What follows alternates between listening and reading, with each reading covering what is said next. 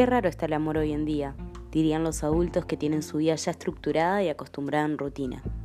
¿Se enamoran a través de pantallas o aplicaciones a ciegas? Me atrevo a responder que sí.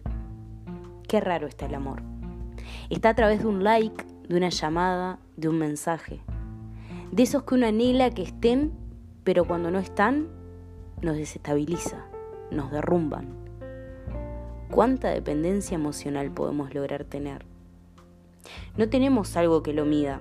Creo que esto viene pegado al corazón de la persona que cuando quiere, quiere fuerte, sin barreras, sin cuestiones. Quiere en los detalles y en la felicidad del otro. Y eso completa.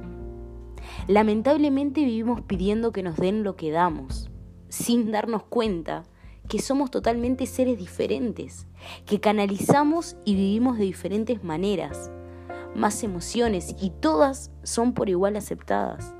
Tenemos que aprender, tenemos que aprender a poder separar, a entender que somos seres individuales y cuando corresponde el amor, lo que une es el compañerismo.